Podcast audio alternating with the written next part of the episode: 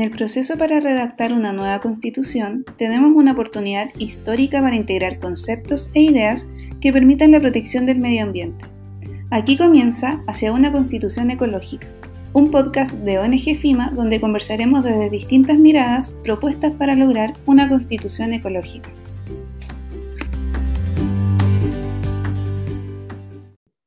Hola a todos y todos, bienvenidos a un nuevo capítulo de Hacia una constitución ecológica donde hoy hablaremos sobre los derechos de la naturaleza. En los capítulos anteriores hemos estado abordando este tema, primero intentando definir qué es la naturaleza y qué entendemos por ella, y luego abordando la relación que como humanidad hemos tenido con la naturaleza y el valor que le hemos entregado o no. Hoy día queremos profundizar en esta institución que se está abordando a nivel global como una alternativa para proteger la naturaleza y que también se ha dicho que podría ayudarnos a enfrentar esta crisis climática en la que estamos hoy en día, principalmente por la destrucción que hemos realizado como humanidad en la naturaleza. Hoy día, para hablar de este tema, estamos con Natalia Grini, que es coordinadora de la Alianza Global por los Derechos de la Naturaleza y vicepresidenta del CEDENMA en Ecuador. ¿Cómo estás, Natalia? Hola, Constanza, ¿cómo estás? Muy bien, muchísimas gracias por la invitación, muy contenta de estar hoy con ustedes. Muchas gracias a ti por estar en este capítulo porque creemos que eres la persona indicada y la más experta para hablar de este tema. Y sobre todo por la experiencia que, o el referente que es Ecuador para nosotros, que tuvieron un proceso constituyente hace varios años donde se discutió este tema y donde lograron que quedara en la constitución, que es justamente el proceso que estamos viviendo aquí ahora en Chile y que nos hemos dado cuenta que los derechos de la naturaleza son un tema que le, agrada a las personas y que quizás les está haciendo sentido. Entonces, quería partir este capítulo pidiéndote que nos cuentes sobre cómo se decidió reconocer derechos a la naturaleza en Ecuador y por qué se decidió que ello estuviese en la Constitución específicamente. Bueno, muchísimas gracias, Constanza. Y sí, realmente el proceso en Ecuador fue muy interesante. Nosotros tuvimos un proceso constituyente en el 2007-2008 y en realidad empezó primero, hay que entender un poco el contexto del proceso constituyente en Ecuador, y fue porque grande eh, teníamos esta historia de ser desgraciadamente el país con el peor desastre ambiental en términos petroleros en amazónicos, que fue el desastre de la Chevron Texaco. Habíamos iniciado en el 2007 con la idea de dejar el petróleo bajo tierra, entonces estamos empezando a reconocer lo importante que era el Ecuador en términos de biodiversidad y cómo podíamos empezar a transitar hacia un modelo diferente. Y justamente en este contexto se da y se empieza esta discusión que tuve la suerte de, de ser parte de reconocer o no los derechos de la naturaleza. Para serte muy sincera, Constanza, que se ganaba mucho solamente con tener la discusión per se eh, y discutir que la naturaleza no es una cosa que está fuera, que no se topa, que es un recurso que se utiliza, sino que nosotros como seres humanos somos parte de la naturaleza y que esa relación tenía que cambiarse. A nuestra sorpresa, eh, el tema causó muchísimo interés y eh, obviamente se aceptó con una mayoría en la constituyente pero yo creo que se decidió reconocer los derechos de la naturaleza porque era como este momento de cambio, este momento importante de, de, entender que si queremos cambiar el rumbo del país, teníamos que cambiar nuestra relación con lo más importante que tiene nuestro país, que es nuestra naturaleza, nuestra biodiversidad. Entonces yo creo que esa fue la principal causa y además un punto importante, eh, Constanza, que también sucede para ustedes en Chile, y es que, bueno, tal vez un poco más en Ecuador que en Chile, los pueblos indígenas son muy parte de nuestra cultura. Sin embargo, la constituyente, las constituyentes anteriores no reflejaban dentro de su texto la cosmovisión indígena. Las constituciones eran prácticamente un instrumento muy occidental que reflejaba la cultura occidental, pero no a la cultura indígena. Creo que en Chile pasa algo bastante similar, que las leyes en general están hechas por personas, ¿no cierto?, de, clase media, alta, personas eh, blanco-mestizas, y no por pueblos indígenas, y tampoco se refleja esa realidad indígena que existe en Chile y que muchas veces es invisibilizada. No es necesariamente una idea que viene de los pueblos indígenas, pero sí viene de su cosmovisión, que es esta comprensión y este entendimiento que la naturaleza es nuestra madre y que nosotros somos parte de la naturaleza y que la naturaleza hay que tratarla como una madre, con respeto, con consideración y justamente vivir en armonía con ella. Entonces creo que la parte más importante que subyace de esta decisión de incorporar derechos de la naturaleza es democratizar a la Constitución para incluir este elemento tan importante que viene de nuestros pueblos indígenas que a, a muchos querrán negarlo, pero es parte de nuestra, de nuestra cultura y más bien tenemos que estar orgullosos y tratar de adaptarnos, ¿no es cierto? Y eh, eh, abrazar esa inteligente manera de considerar la naturaleza como nuestra madre y entender que somos parte de ella. Me llama mucho la atención y me parece súper interesante esto que decías al final de que quizás los derechos de la naturaleza no son una idea de los pueblos originarios, pero que se basa en su cosmovisión, porque claro, en realidad quizás la cultura occidental es la que tiene que estar reconociéndole derechos a la naturaleza para respetarla. Y bueno, como ya tenemos ustedes como referentes de que se puede lograr que esté en la Constitución, en Chile tampoco hemos tenido esta discusión, entonces a raíz de esto la estamos teniendo, pero lo que está pasando es que la idea todavía suena un poco abstracta, entonces como ya, primero es raro que se le quiera reconocer derechos a la naturaleza, pero segundo, que es lo que quiero conversar ahora, ¿qué derechos va a tener la naturaleza? ¿Derechos a qué? Entonces, quisiera saber y que nos cuentes cuáles fueron los derechos que se les reconoció en Ecuador o quizá en otros lados que se ha ido reconociendo y, y qué significan estos derechos también. Claro, Constanza, pero solamente parto por, por decirte que en efecto puede ser raro y a mí me ha pasado que voy a varios otros países y hablo de los derechos de naturaleza y dicen, pero ¿cómo es la naturaleza? Incluso a los abogados, ¿no es cierto? Nos dijeron en, en leyes 1.1, ¿no es cierto? Que sujetos de derechos son las personas y las corporaciones. Yo no entiendo cómo, ¿no es cierto?, en el mundo entero ni siquiera se cuestiona la idea de que una corporación, un ente no viviente, tenga derechos pero que la naturaleza que está viva, que nos da el agua, que nos da la vida, que nos da el aire, no tenga derechos. ¿Qué significa que no tenga derechos? Significa que en el resto del mundo, en las constituciones que no se reconocen derechos de la naturaleza, la naturaleza ni siquiera tiene el derecho a existir. Y si la naturaleza no tiene el derecho a existir, ¿cómo tenemos nosotros el derecho de existir? ¿Cómo tenemos incluso el derecho antropocéntrico de, de un, el derecho al ambiente sano si no le estamos reconociendo a la naturaleza su derecho a existir? Entonces yo creo que es importante entender que el derecho evoluciona, que así como se reconocieron derechos civiles a las mujeres, los derechos colectivos de pueblos indígenas, se abolió la esclavitud, ¿no es cierto? El derecho está en movimiento, es constante y, va, y va cambiando y adaptándose, y más en, ahora más que nunca en un contexto de una crisis ambiental extendida como la que estamos viviendo ahora con el cambio climático y la extensión masiva de especies, etcétera, es evidente que la naturaleza tiene derechos y me parece súper importante el comentario que haces, que en efecto eh, es hacia, los, hacia las personas blanco-mestizas quienes debemos reconocer este derecho, porque tal vez los pueblos indígenas esto no es a lo que viene de un movimiento indígena y, un reconocimiento de base hacia arriba, sino que se está sucediendo en países como Ecuador, en Chile, de arriba hacia abajo,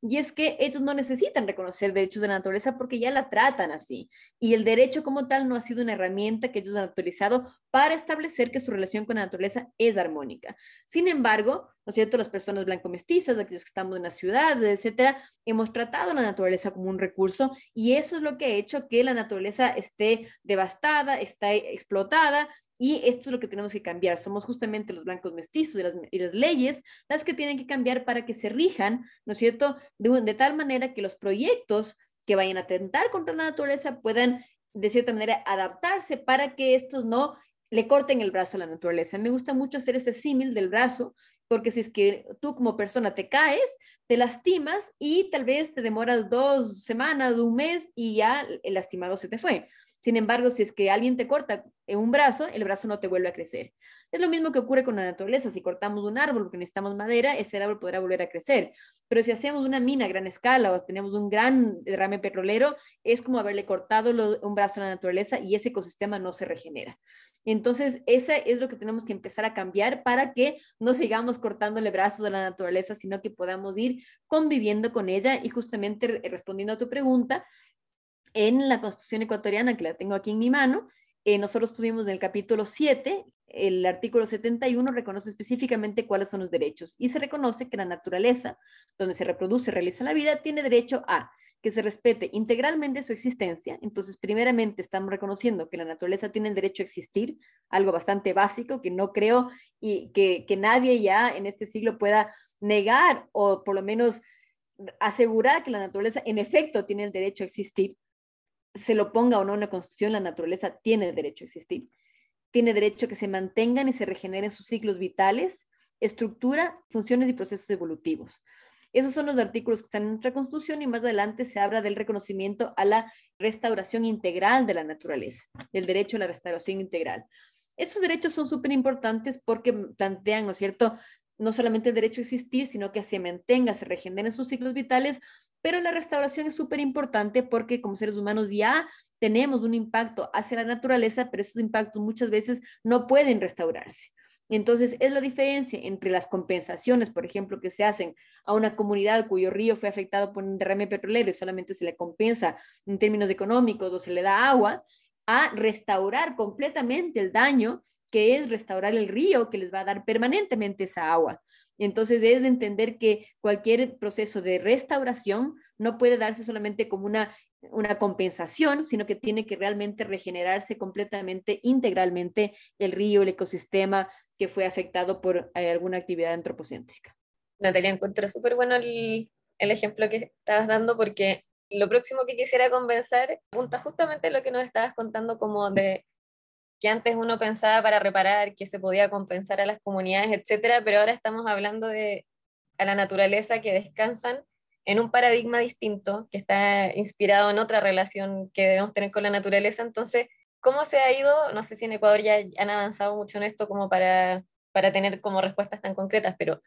¿cuáles han sido los avances y las dificultades al ir definiendo de qué se tratan estos derechos, como entendiendo que no podemos ocupar los mismos conceptos que siempre hemos ocupado para reparar el medio ambiente, etcétera, porque esos están pensados desde una forma de ver el medio ambiente antropocéntrica que tiene que ver con nuestro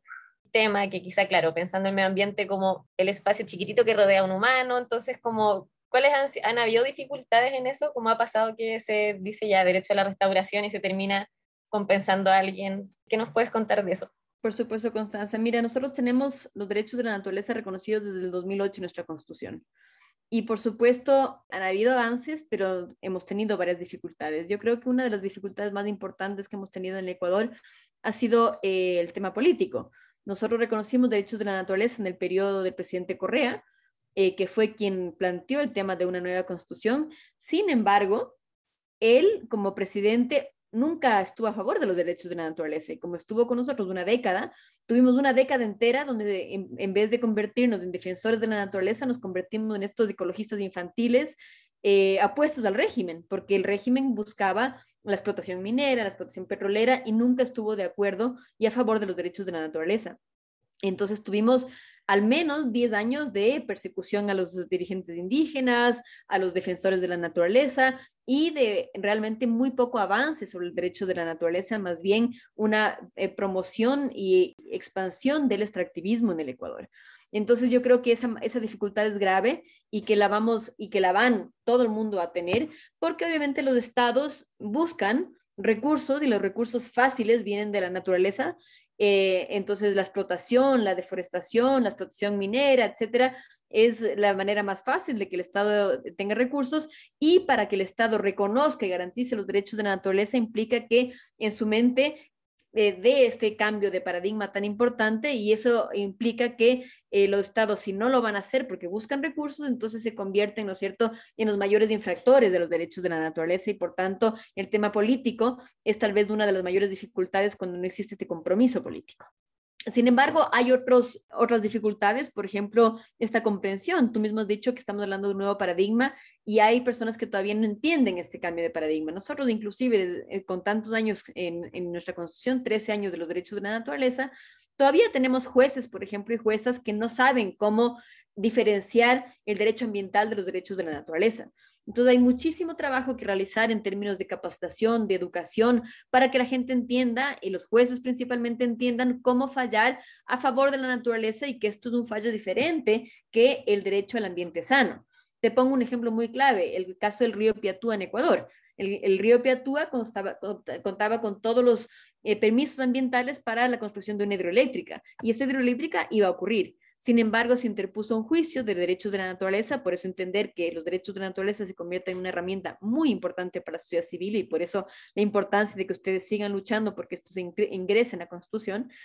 Y la sociedad civil interpuso justamente con la, con la población de Piatúa un juicio de derechos de la naturaleza y se vio que varias especies estarían amenazadas, podrían extinguirse con esta hidroeléctrica y el juez finalmente falla a favor de la naturaleza y bloquea este proyecto hidroeléctrico. Entonces ahí se ve la diferencia donde en un estado donde no existen derechos de la naturaleza hubiese ocurrido esta hidroeléctrica que contaba con los permisos ambientales y si hubieran, nosotros contamos con un observatorio jurídico de derechos de la naturaleza, que si quieres te comparto el link para que lo puedas compartir con los radioescuchas, y este observatorio cuenta con más de 56 casos que ya hemos eh, identificado en el Ecuador, donde se ha litigado por los derechos de la naturaleza. En algunos no solo por los derechos de la naturaleza, también por derechos colectivos, docencia de participación y consulta, pero donde se ha litigado por los derechos de la naturaleza, la mayor parte de ellos se han ganado y son al menos 120 acciones judiciales que se han avanzado sobre los derechos de la naturaleza. Eso a los activistas de repente les parece poco, ¿no?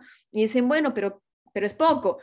No, en realidad, si es que hablamos en términos legales, es mucho, o sea, se ha avanzado y hay muchísimas acciones en el Ecuador que sirven como jurisprudencia eh, muy interesante de cómo avanzar con los derechos de la naturaleza y se, se, puede decir, obviamente en el Ecuador no se reconocen y se garantizan al 100% los derechos de la naturaleza. Es un trabajo que lo tenemos a diario en el Ecuador. Pero entendamos que 60 años más tarde tampoco se reconocen y se garantizan todos los derechos humanos. Es decir, eso es un proceso que todos los días se están violentando derechos humanos y que estamos luchando por los derechos humanos. Y lo mismo tendremos que hacer para luchar por los derechos de la naturaleza y garantizar estos derechos tal vez de una manera mucho más urgente porque con toda la evidencia del cambio climático entendemos que se nos acaba el tiempo y que es muy importante contar con la mayor cantidad de herramientas posibles para poder luchar por la garantía, reconocimiento de los derechos de la naturaleza y poder, realmente apoyar hacia la conservación de este planeta que, que, está en crisis y que eso lo sabemos muy claramente. Bueno, Natalia, gracias por toda la información y ojalá vayamos encaminados en esa misma dirección. Te quería pedir si tú misma puedes decir el, el link del observatorio para... Claro, el observatorio es fácil, es www.derechosdelanaturaleza.org.es de Ecuador eh, ahí pueden encontrar los 56 casos. En el Ecuador, como se reconoce a nivel constitucional, cualquier corte puede recibir los derechos de la naturaleza, entonces seguimos jugando esta gincana, ¿no es cierto?, tratando de buscar casos por todas las, eh, las, cortes y encontrar los casos, pero sí recomiendo que puedan visitar esa página eh, para poder ver los casos de, de, derechos de la naturaleza en el Ecuador. Y también les recomiendo, especialmente nosotros en el Ecuador ahora contamos con una gran corte constitucional,